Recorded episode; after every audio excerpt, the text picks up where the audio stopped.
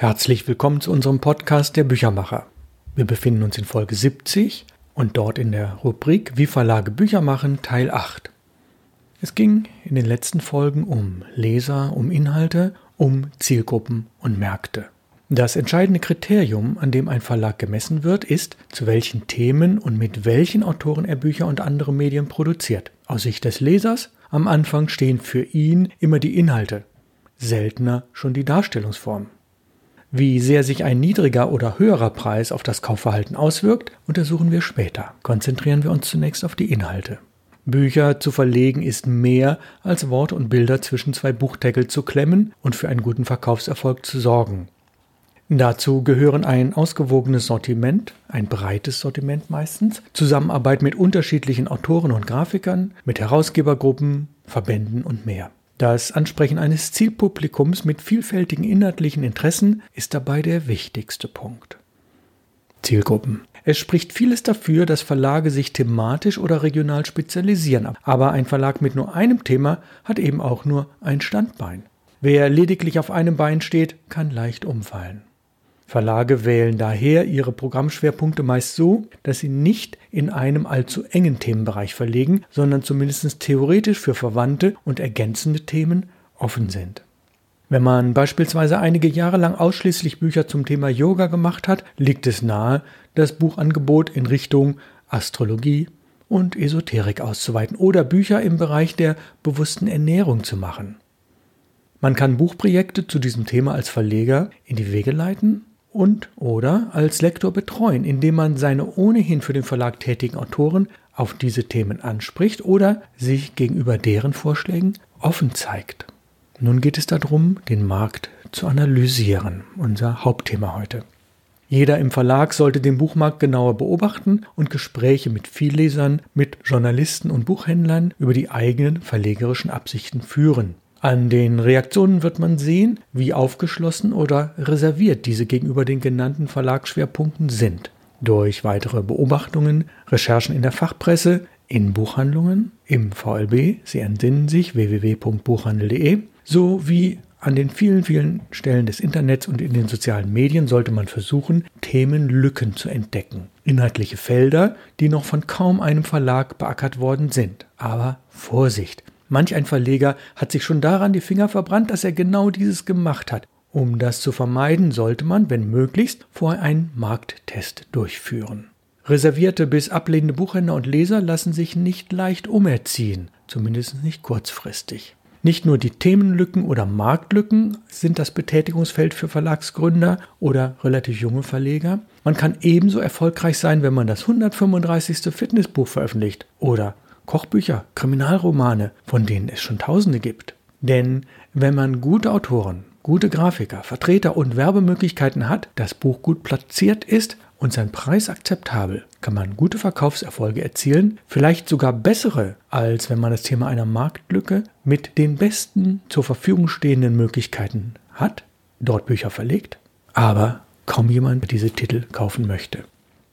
Der Sprung ins kalte Wasser mit der Veröffentlichung eines neuen Titels zu einem Thema, welches bisher noch kaum bearbeitet wurde, ist jedes Mal ein Wagnis für die Finanzen und für das Image des Verlages. Man kann dieses Risiko etwas verringern, indem man das Manuskript oder ein Exposé hier zu Freunden, Fachleuten, Multiplikatoren beispielsweise Journalisten, Lehrern, Autoren und ähnlichem, zeigt und natürlich Buchhändlern und sie fragt, ob sie ein solches Buch in einer bestimmten Ausstattung, einem bestimmten Umfang zum vorgegebenen Preis kaufen würden. Außerdem kann man versuchen, durch Gespräche mit Buchhändlern herauszufinden, wie gut sich die wenigen zu diesem Thema von anderen Verlagen vorhandenen Bücher verkaufen und was ein weiteres Buch zu diesem Thema eigentlich leisten müsste. Zwar wird man kaum die tatsächlichen Verkaufszahlen erfahren, aber trotzdem lohnt sich oft ein Blick ins Impressum der Konkurrenztitel. Zum Thema Impressum später mehr, denn das ist ein, eines meiner Lieblingsthemen. Obwohl das Impressum keine 20 Zeilen hat, hat es doch eine sehr große Aussagekraft. Sehr gute Tipps für mögliche Buchthemen erhält ein Verleger, wenn er Aufsätze in Fachzeitschriften daraufhin durchschaut, welches aktuelle Ansätze sind, zu denen es wenige Bücher gibt. Ein Machbarkeitstest oder Markttest, wie gerade erwähnt, könnte auch so weit gehen. Wenn ein Verlag sich unsicher ist, kann er ein reizvolles Thema, zu dem ihm möglichst ein fertiges Manuskript vorliegt, in seiner nächsten Halbjahresvorschau als Buch ankündigen. Er lässt ein fiktives Cover entwerfen und setzt ein noch etliche Monate entferntes Erscheinungsdatum ein.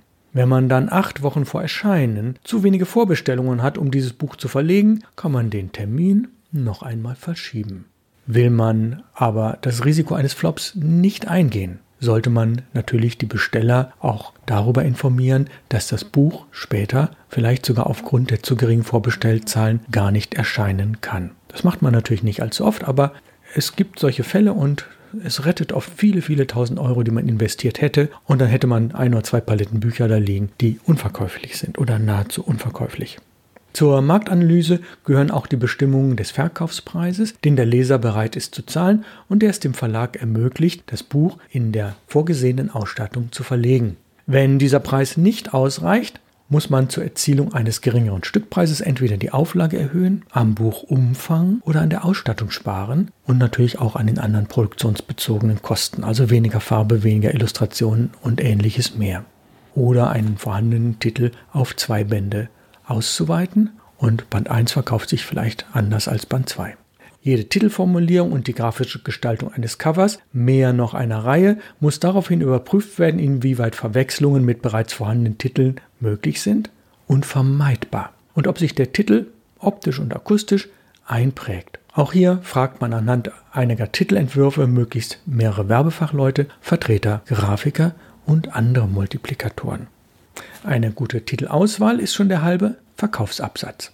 Bei sehr großen Produktionen oder vor der Einführung einer neuen Buchreihe sollte man etwa fünf bis zehn gut ausgearbeitete Titelentwürfe möglichst einer repräsentativen Auswahl an Lesern und Multiplikatoren zeigen und diese befragen. Es wird sich schnell der optimale Titelentwurf herauskristallisieren. Dieses Verfahren ist sehr effektiv, kann aber in kleinen Verlagen kaum angewandt werden. Die Kosten und der personelle Aufwand sind zu hoch, wenn man bedenkt, dass von diesem Buch wahrscheinlich nur 1000 oder 3000 Exemplare verkauft werden können. Mittlere und größere Verlage müssen hingegen so vorgehen, um das Marktpotenzial optimal auszuschöpfen. Betrachten wir die eingangs erwähnten Zielgruppen, das Kauf und die Kauf- und Lesegewohnheiten näher und widmen uns ihnen genauer. Wir beschäftigen uns ja mit dem Thema Märkte und am Telefon habe ich Herrn Reiter. Herr Reiter ist ein ausgewiesener Marketing-Experte, der seit mehreren Jahrzehnten unterwegs ist, nicht nur für die Verlagsbranche arbeitet, sondern eben auch für andere Branchen. Und meine drei Fragen an ihn habe ich ihm vorab geschickt. Herr Reiter, zwei Verlage mit der gleichen Zielgruppe und ähnlichen Marktchancen. Wie kann der eine vorgehen, ohne sich dem anderen von dem anderen allzu sehr zu unterscheiden. Sie nannten mir neulich zwei Beispiele im Bereich Buchclub. Das Geschäftsmodell bei Buchclubs ist es ja, überwiegend Lizenztitel nur an Mitglieder zu verkaufen. War das nicht eigentlich schon Anfang des Jahrtausends, also vor 20 Jahren, ein Auslaufmodell? Erzählen Sie mal dazu. Moin und Servus. Ja, Rückblick, Jahrtausendwechsel, Jahrhundertwechsel. Das ist richtig, ja. Ich erinnere noch die Zeiten in den 70er Jahren, in denen die großen deutschen Buchclubs, da gab es ja mehrere Millionen Mitglieder hatten. Das ist ja etwas, äh, wovon außer Facebook und anderen heute alle nur träumen können. Und es war damals eine andere Situation, bevor wir auf die jetzige kommen. Damals war das Thema schlicht der Preis. Ne? Lizenzmodelle, sagten sie. Das heißt, Buchclubs dürften und dürfen auch noch heute zu günstigeren Preisen nur an Mitglieder anbieten. Wir haben ja Buchpreisbindung. Gott sei Dank, da gibt es viele Gründe für. Und damals äh, ist das angeboten worden, breit thematisch was wirklich so Sachbuch und schöne Literatur war. Und da ging es wirklich nur darum, möglichst preiswert anzubieten. Da gab es dann später andere Modelle, Sonder, Sonderausgaben von Büchern und so weiter. Das Modell ist eingeschlafen. Wir haben nichts mehr mit dem Thema Pricing. Worum geht es also heutzutage? Und da habe ich zwei noch existierende Buchgemeinschaften im Auge, so nennen die sich. Die eine, die äh, sehr in die Nische geht und die andere, die eigentlich in die Breite geht. Nennen wir die, die Nischenbuchgemeinschaft. Die bietet primär geisteswissenschaftliche Literatur an, hat hier als Zielgruppe in der Nische dann auch professionelle Leser und äh, Nutzerinnen, nämlich eben Studenten, Professoren und solche, die es mal waren, so wie ich, die auch, der ich auch noch Mitglied dort bin. Also es geht darum, eine Nische zu definieren thematisch und dafür dann entweder Lizenzen anzubieten oder, und das ist neu an diesem Modell, eigene Titel zu produzieren, die es dann zwar auch im Buchhandel gibt, aber von der Sicht aus im Buchhandel zu höheren Preisen. Also der Preis spielt schon noch eine Rolle, aber es geht primär um das Thema des äh, thematischen. Das wird dann gelegentlich bisschen rundum ergänzt, wo es noch passt, also auch um Sachbuchtitel, nicht nur Fachbuch. Und heutzutage sehr stark für Studierende das Thema E-Books, was dort immer breiter getreten wird. Das ist eine Modell, eine Nische zu haben, ganz klar definiert. Damit kommen die gut zurande. Die anderen gehen mehr in die Richtung der wirklich schönen Literatur, im klassischen Sinne der Belletristik. Bellettre habe ich mal gelernt. Ich kann kein Französisch, aber das kann ich nachvollziehen. Also die schöne Literatur, das schöne Buch, das, das schön gestaltete Buch. Und damit kommen die gut über die Runden. Das heißt, hier ist zwar die Themenpalette wieder breit, sei es Sachbuch, sei es Literatur, ist allerdings durch die Buchgestaltung und durch die konkrete Auswahl dieser schönen Literatur geprägt.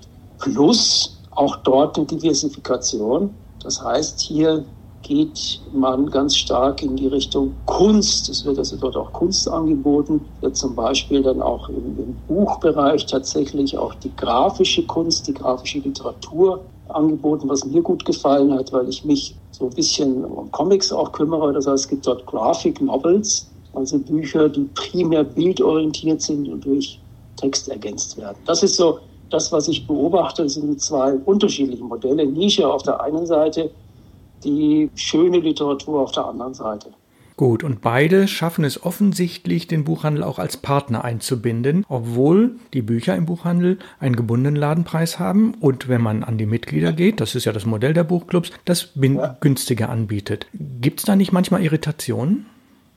Ja, die gibt es nach wie vor, wobei der Sortimentsbuchhändler, die Sortimentsbuchhändlerin inzwischen mehr in andere Richtung schielt. Ich habe gerade heute wieder gelesen, in den, in den Fachmedien, dass äh, ein Verlag im, Aus, im Bereich der Ausbildungsprüfungsmedien sich mit der Drogeriekette Müller zusammentut. Sowas wird dann mit hochgezogenen Augenbrauen beobachtet. In dem anderen Bereich sehen Buchhändler, scheint mir immer mehr die Chance, auch andere interessante Gruppen im, im Kauf- und Nutzungsbereich aufzutun. Denn wenn wir jetzt zum Beispiel diese, die Buchgemeinschaft für schöne Literatur nehmen, die seit Jahrzehnten Partnerbuchhandlungen hat, so eine Partnerbuchhandlung profitiert natürlich auch davon, dass ich als Mitglied dahin komme, vielleicht meinen aktuellen Quartalsband dort äh, einkaufe, wovon die Partnerbuchhandlung ja auch was hat, und dann gleich vor Ort, also nicht nur den Katalog was aussuche äh, dieser Buchgemeinschaft, sondern gleich vor Ort in der Buchhandlung bleibe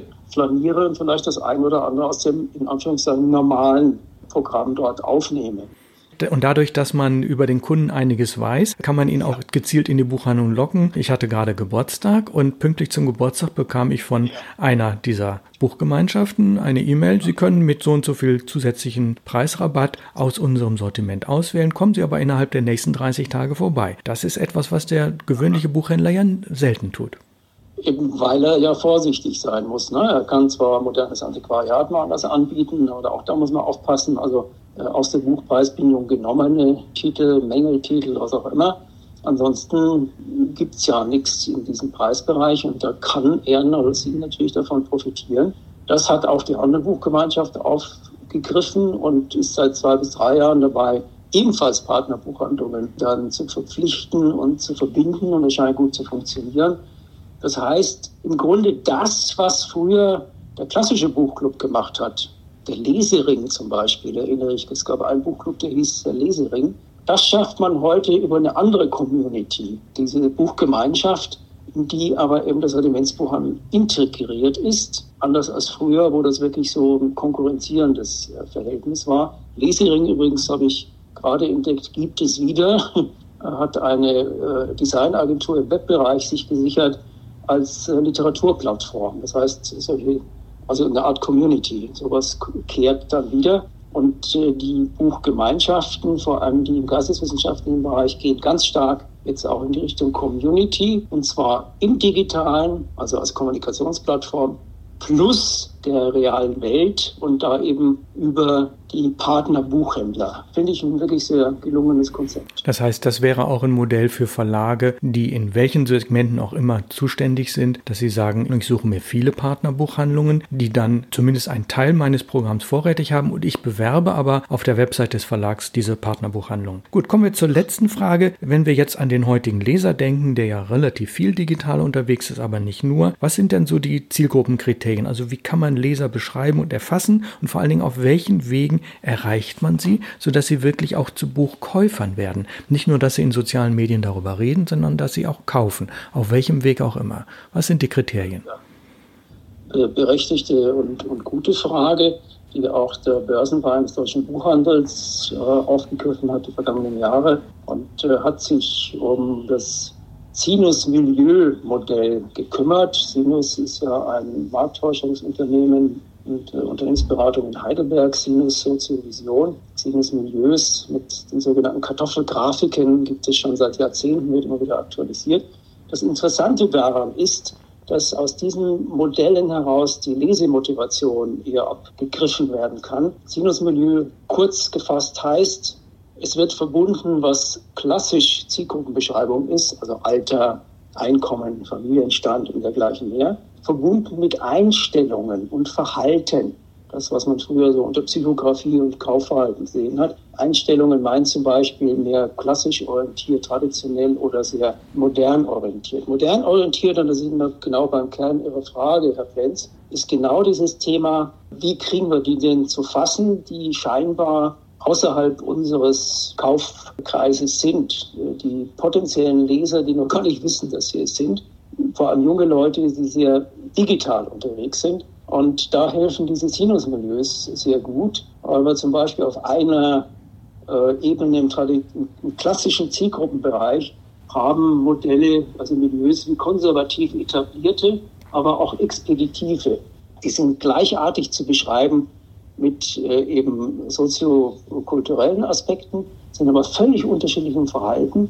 Und darin wird auch beschrieben, welche Medien die nutzen, wie die in der Freizeit unterwegs sind. Und damit lässt sich natürlich eher erfassen, wie kriege ich die denn äh, in der Kommunikation, um sie über die Kommunikation dann letztlich auch natürlich in die Buchhandlung zu bringen oder zum Direktkauf zu bewegen. Und da habe ich mit Interesse ja mitgekriegt, dass Sie selber, Herr Plenz, auf TikTok jetzt auch unterwegs sind, was mir alles ein bisschen fern ist. Aber da sind wir natürlich genau bei diesem Thema. Ne? Ja, sehr schön. Herr Reiter, Sie sind äh, Kommunikationsexperte, Sie nennen sich auch Dialogprofi. Wenn man Sie erreichen will, die Website äh, www.reiter-medienconsulting.de, ich glaube, das ist richtig. Erzählen Sie noch vielleicht zum Abschluss noch ein, zwei Minuten, was Ihre Beratungsschwerpunkte sind. Ja, danke für die Frage. Es gibt auch die www.dialogprofi.de äh, Einstiegsseite, die ist vielleicht leichter zu merken. Das ist äh, meine Marke im Bereich Training und auch Beratung oder Coaching. Mich fragt man, wenn es um Themen rund ums Marketing geht. Das heißt zum Beispiel, wie schreibe ich erfolgreiche Werbetexte oder wie formuliere ich so am Telefon, dass ich überzeugend wirke bis hin zu Neuromarketing, eine sehr moderne Disziplin, oder Kampagnenmanagement, also was tue ich über die verschiedenen Kanäle und Wege hinweg in Printmedien, Zeitungen, Zeitschriften oder auch eben über Google-Suche oder was auch immer, um die zu erreichen, die ich erreichen möchte. Das sind Themen, die mich bewegen und mit denen ich andere bewege. Und äh, da finden Interessierte mehrere Infos auf der dialogprofi.de oder übrigens auch auf Facebook wo ich äh, eine Fanpage habe, also eine Unternehmenszeit und äh, wo ich auch blogge. Medien sind nach wie vor meine Lieblingspartner, Lieblingskunden, wie Sie angedeutet haben. Aber auch im Finanzbereich zum Beispiel habe ich die eine oder andere Beratung, das eine oder andere Training demnächst. Derzeit primär digital, online, hoffentlich bald wieder mehr präsent. Ja, sehr schön, Herr Reiter. Ich bedanke mich ganz herzlich. Der Podcast der Büchermacher, den gibt es seit einem Vierteljahr. Und ich denke, wir werden in den nächsten Monaten vielleicht noch das ein oder andere Interview einstreuen, denn wir sind gerade in dem Bereich, wie Verlage Bücher machen. Und da ist das Marketing wirklich ein wichtiger Aspekt, denn ja. Bücher bestehen ja nicht nur aus Inhalt und Optik, sondern letztlich auch, wo sind sie, wie finde ich sie und wie reagiere ich auf sie, auf sie und wer empfiehlt sie mir? Und dieses Empfehlungsmanagement ist, glaube ich, etwas, an dem viele Verlage schon sehr gut dran sind, aber wo man immer noch dazu lernen kann. Ich denke, wir werden noch mal ein weiteres Telefonat führen. Ich bedanke mich ganz herzlich für heute und wünsche Ihnen einen angenehmen Tag. Danke, Dito, und schönen Feierabend. Tschüss. Tschüss. In der nächsten Woche, der Folge 71, bleiben wir am Thema und arbeiten beispielhaft. Ich führe ein Interview mit einem Verleger, der zu seinem Verlag erzählt, welche Zielgruppen er hat, wie der Kontakt zu Buchhandlungen ist, inwieweit Newsletter oder Social Media eine Rolle spielen. Und das wird dann von unserer Folge Wie Verlage Bücher machen Teil 9 sein. Also Folge 71 nächste Woche. Ich freue mich auf Sie. Bleiben Sie unserem Podcast treu und ich habe noch ein Special am Schluss. Seit rund zwei Wochen produziere ich gelegentlich kleine Videos für die Plattform TikTok, tiktok.com, tiktok.com und dort, wenn Sie den Suchbegriff eingeben, die Raute Input Calligraphy, also Raute Input K-A-L-L-I-G-R-A-P-H-Y, Input Calligraphy, dann werden Sie einige Videos aus dem Input Verlag finden zu den bisher veröffentlichten Titeln aus der Reihe Großstadtoasen und zum Thema Kalligraphie. Bei den nächsten Büchern, die ich machen werde, wird das Thema Kalligraphie immer in der Buchgestaltung eine Rolle spielen. Also seien Sie gespannt, was kommen wird. Mehr wird noch nicht verraten im Moment. Ich grüße Sie herzlich bis zur nächsten Woche aus Hamburg, Ralf Plenz, Ihr Büchermacher.